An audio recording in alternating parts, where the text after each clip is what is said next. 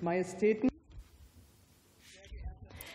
Your Majesties, Federal President, Miss Büdenbender,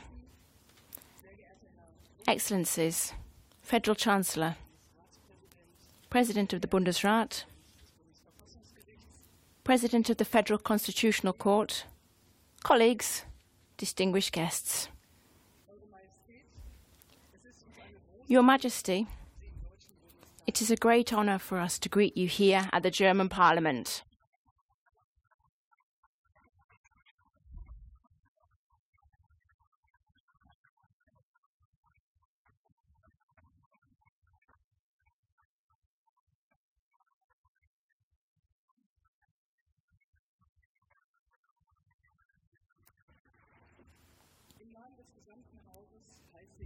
On behalf of the whole House, I welcome you, Her Majesty Queen Consort, and your high level delegation very warmly.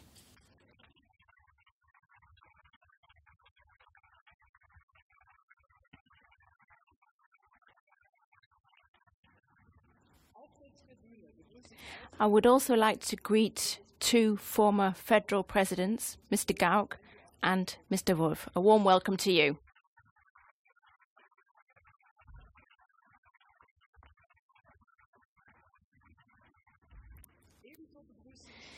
In addition, I would like to greet four former Speakers of Parliament Ms. Süssmuth, Ms. Bergmann Pohl, Mr. Thierse, Mr. Lammert.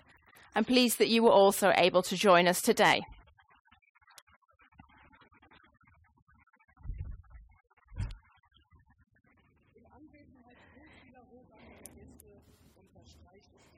I think the presence of so many eminent guests underlines the importance of German British relations.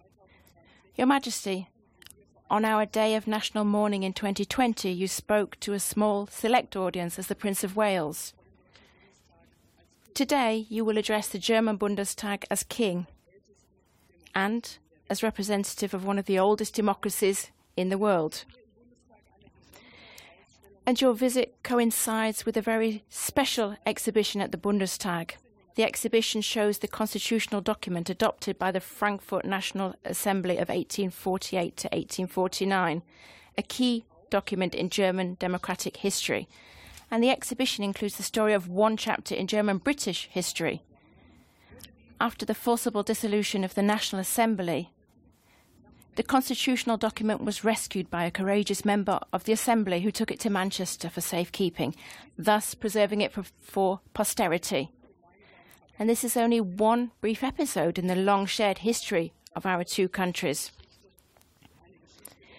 In the 20th century, German British history was one of extremes. The United Kingdom made a major, indispensable contribution to liberating Europe from National Socialism.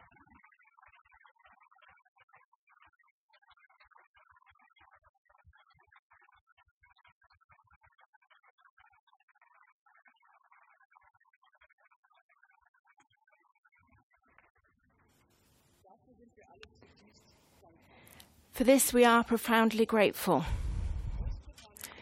And we will never forget that the United Kingdom provided sanctuary to many of those subject to persecution.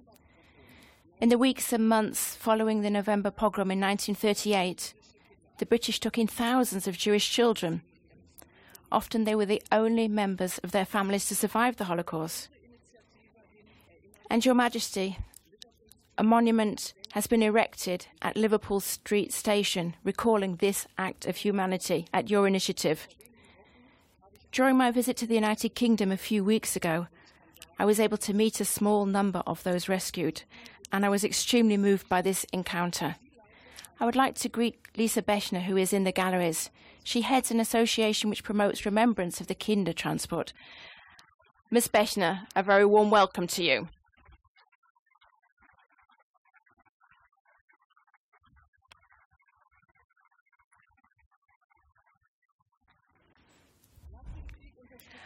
After the war, the United Kingdom supported the integration of the Federal Republic of Germany into the Western community of states and fostered democracy. And the first foreign guest to speak in the Bundestag was the head of a delegation from the House of Commons. In his speech, Arthur Woodburn advised his German colleagues of the most vital ingredients for a successful democracy, namely humour. Over the years, the United Kingdom became a friend to us Germans and supported reunification. This is something that we will also never forget.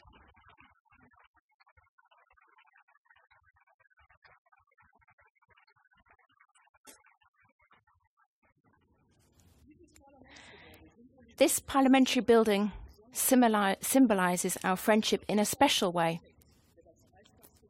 It was a British architect who was responsible for reconstructing the Reichstag.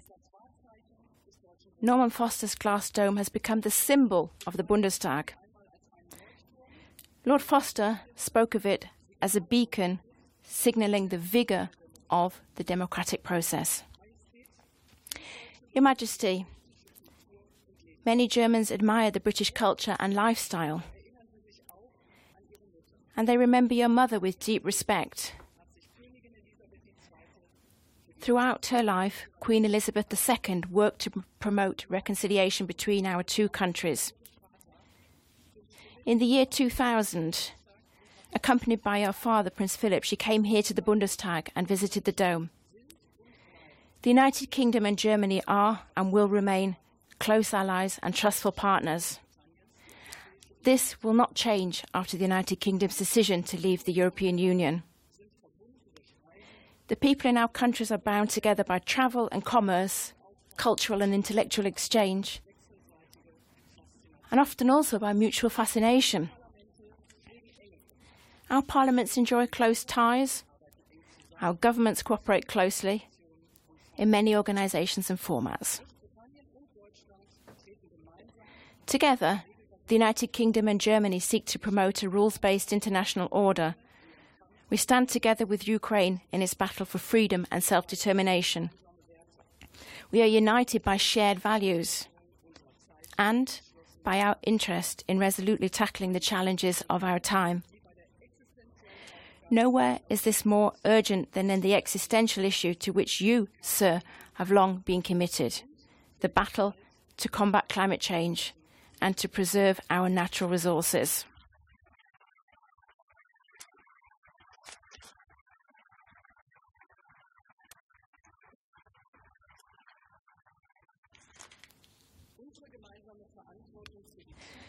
You emphasised our shared responsibility for the future three years ago in your speech on the 2020 Day of Na- National Mourning. You said, Together, we are an indispensable force for good in our world. Today, we need this force more than ever. Your Majesty, I would now like to invite you to take the floor.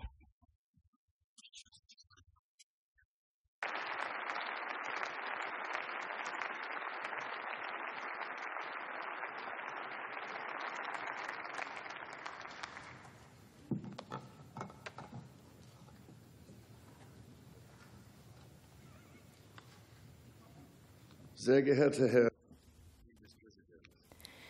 Mr. Federal President, President of the Bundestag,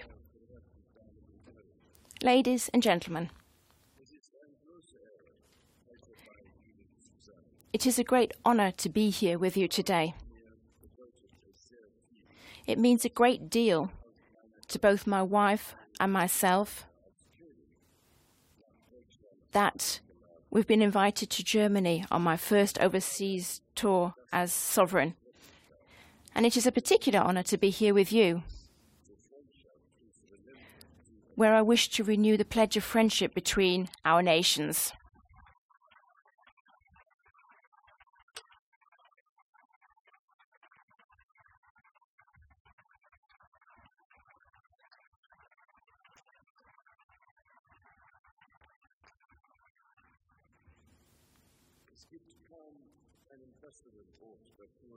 There could be few better places to do so than in this building,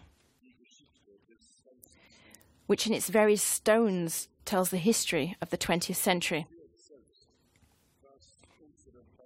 It is in itself a demonstration of what binds our two countries. It was burnt in 1933 severely damaged in 1945.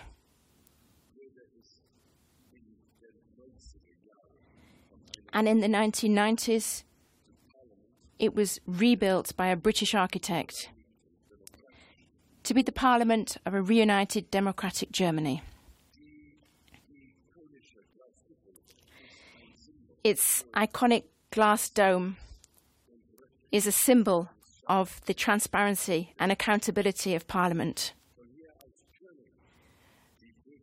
from which the citizens looking down can literally oversee their politicians at work. Truly, democracy in action.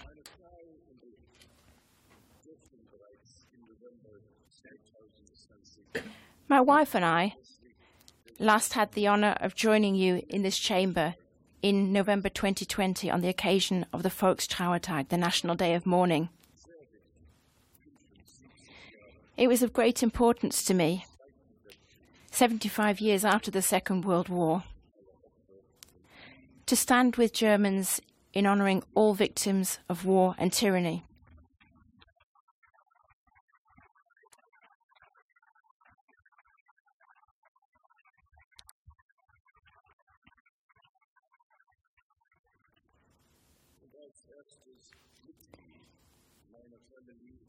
and to be the first member of my family to participate in those deeply moving commemorations. That you invited us to join you on that occasion showed how far the United Kingdom and Germany had travelled together in friendship and in peace.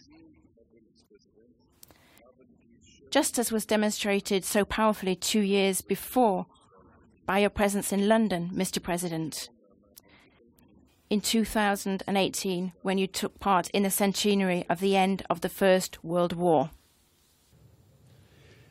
Today, it gives me particular pride to be with you once again, now as King, and to renew the special bond of friendship between our two countries.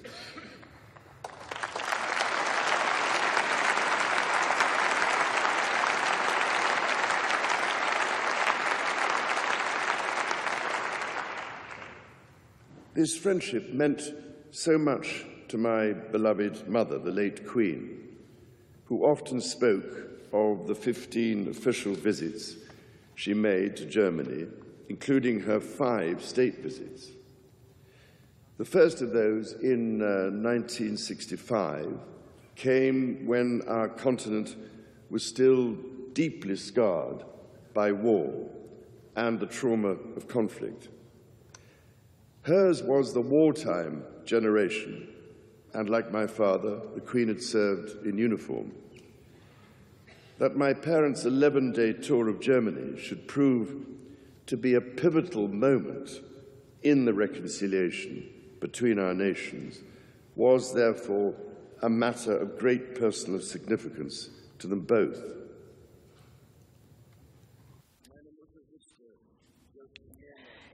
My mother understood the immense achievement that reconciliation represented. And in returning to Germany time and again, she was determined to play her own part.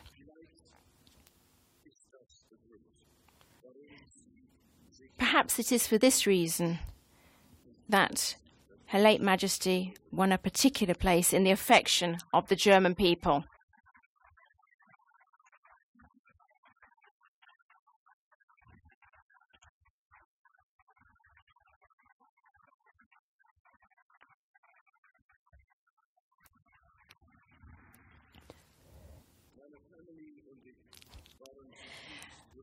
My family and I were deeply touched by the reaction in Germany to my mother's death. The tributes offered in this chamber, the Union flag projected onto the Brandenburg Gate,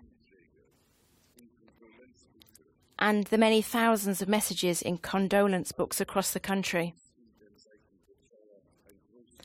offered a tremendous comfort to us in our time of grief. On behalf of my entire family, I would like to offer our heartfelt thanks for the extraordinary kindness that the people of Germany showed to us. Mr. Federal President, President of the Bundestag, since I last spoke in this building, the scourge of war is back in Europe. The unprovoked invasion of Ukraine has inflicted the most unimaginable suffering on so many innocent people. Countless lives have been destroyed.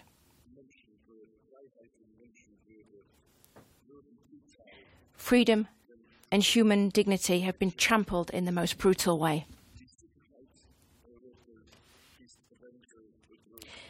The security of Europe has been threatened as our, our, our democratic values threatened.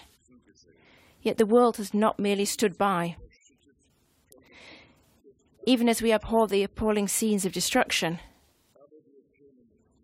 we can take heart from our unity. In defense of Ukraine, of peace and freedom.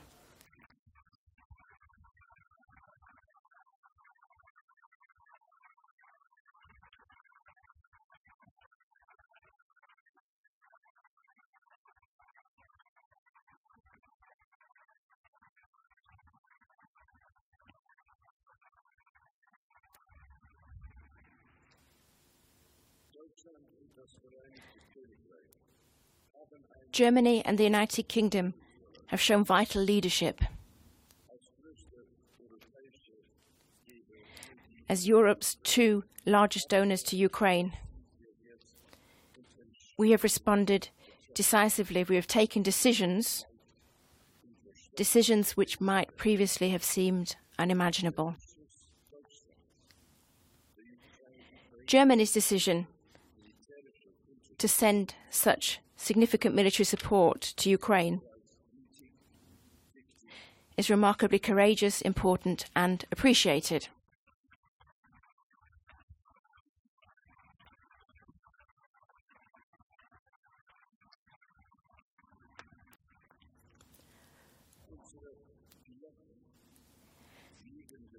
Our pilots are flying side by side on joint operations over our Baltic allies.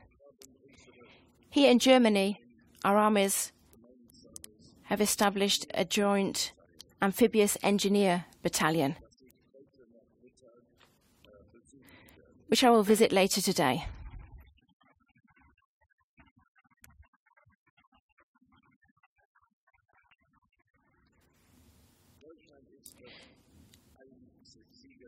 Germany is the only nation in the world with which the United Kingdom has such a joint unit. An extraordinary testament to the partnership we enjoy. Ladies and gentlemen, I can hardly begin to express the pride I feel in the strength of the partnership between our two countries. Germany, her people, and distinctive culture have made such a profound impact on me over so many years, or so many of my previous visits. Since I first came to Germany, when I was just 13 years old, I have grown to become familiar with the different corners of this remarkable land.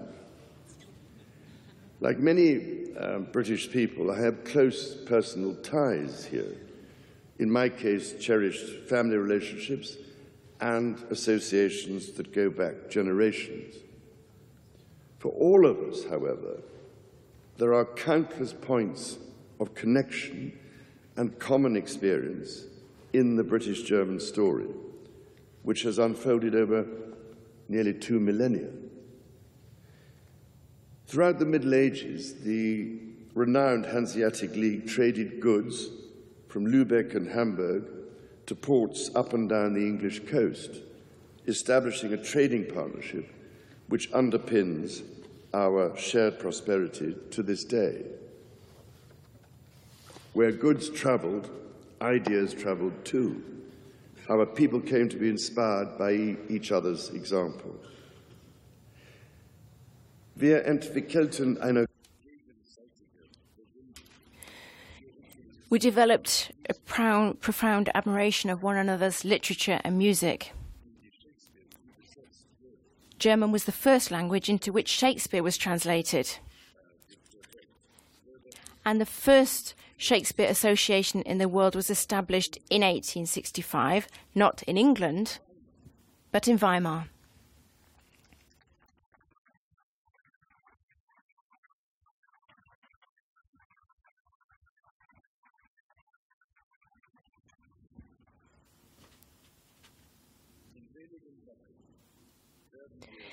In just a few weeks' time,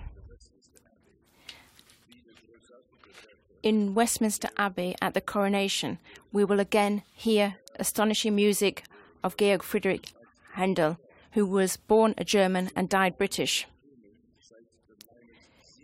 Just has been the case at every coronation since that of my seven times great grandfather, King George II, in 1727. Throughout the centuries, people have travelled back and forth between our lands. In the 19th century, many Britons fell in love with Germany whilst on the Grand Tour. William Turner's mesmerizing paintings of the Rhine sparked in his countrymen the ambition to see those landscapes for themselves, a demand later met by Thomas Cook, the pioneer of tourism, who would organize his first foreign trip along the Rhine, with stops at Cologne, Frankfurt, Heidelberg, and Baden Baden. Today, millions of Britons visit Germany each year, just as millions of Germans travel to our shores. Britons come to admire Berlin's vibrant culture and nightlife, making up Europe's largest visitor group to this wonderful city. So we are still, still admiring of each other's culture, dependent upon each other's economies, and inspired by each other's ideas. More recent generations may think as readily of the Beatles or Kraftwerk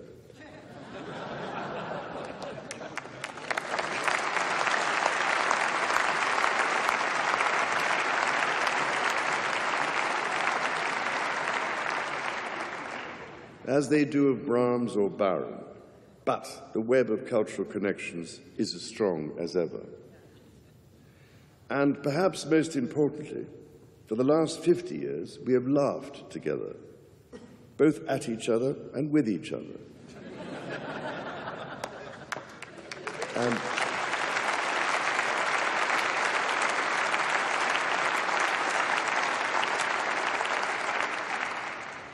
And while Miss Sophie's the same procedure as every year, James.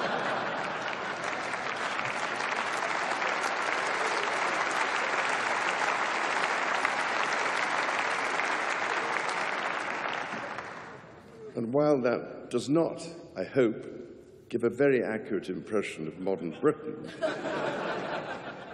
it is, I know, an integral part of a German Happy New Year. In Britain, Germany's comedy ambassador, Henning Wehn, has um, given us an understanding of German quirks, as Monty Python brought our own here. and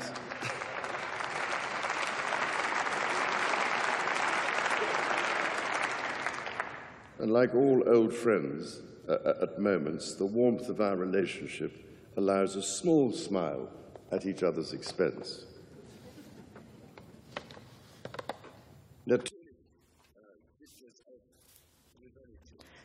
Of course, there are rivalries in some areas. And I think especially of our encounters on the football pitch.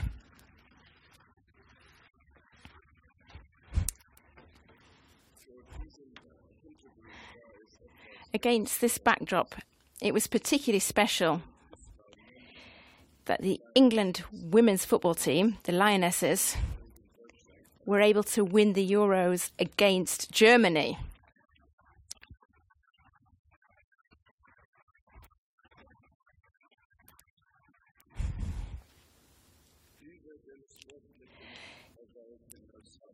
Beyond their sporting success, both teams have promoted gender equality in such an impressive way. In so doing, they inspired a generation.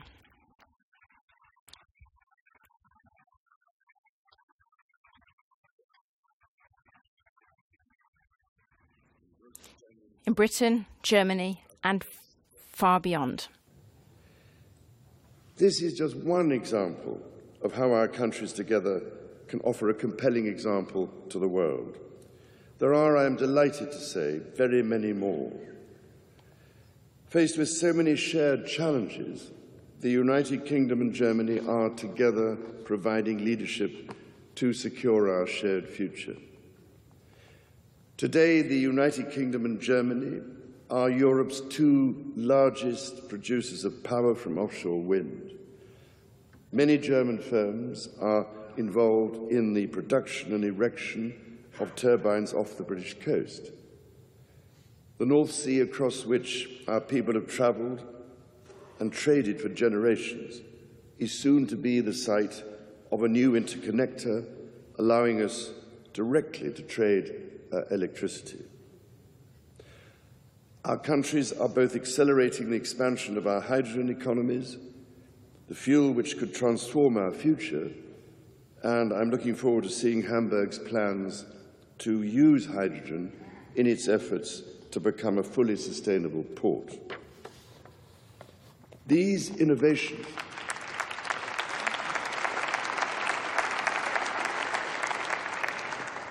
These innovations are vital in combating the existential challenge of climate change and global warming, which confronts us all.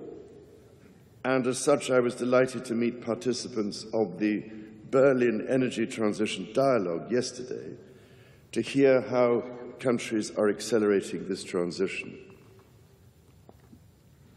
Seit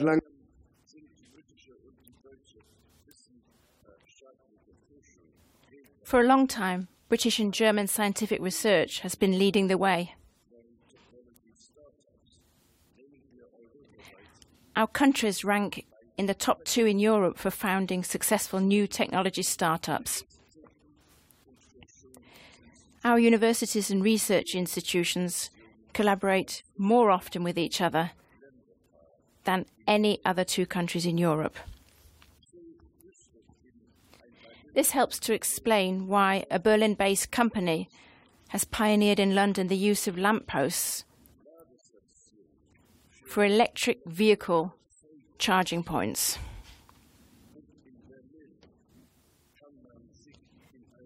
While in Berlin, you can book a ride in a fully electric London style taxi. Internationally, too, we are working closely together. We helped initiate the Just Energy Transition Partnership with South Africa at the Climate Conference in Glasgow. A further such partnership with Indonesia was the result of much cooperation during Germany's G7 presidency. Mr. President, President of the Bundestag, ladies and gentlemen, this essential partnership between our two countries is built of the expertise, dedication, and ingenuity of countless people in both Germany and the United Kingdom. To them all, I can only offer my sincere and heartfelt gratitude. Tomorrow, we will once again stand with the people of Germany in solemn remembrance. In Hamburg, I will pay my respects at the memorial to the Kindertransport, which 85 years ago saved the lives of more than 10,000 Jewish children from Nazism and gave them safe passage to new lives in Britain.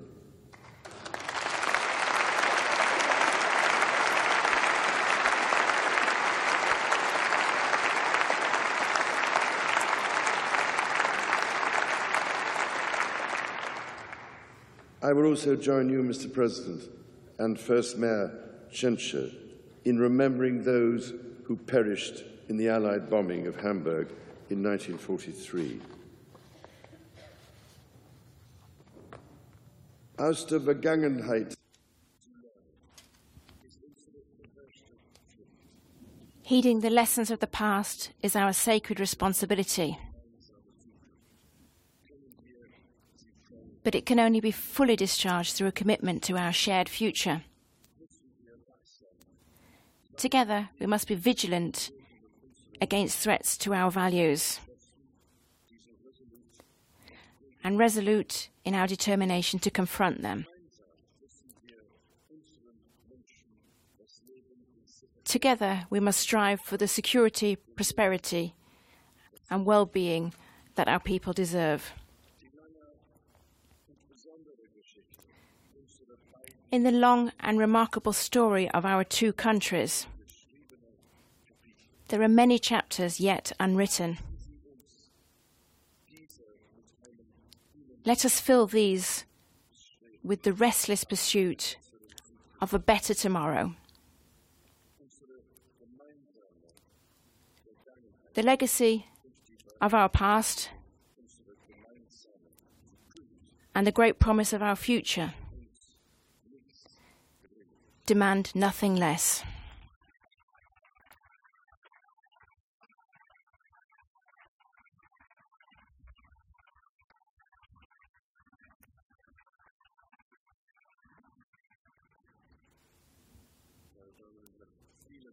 Ladies and gentlemen,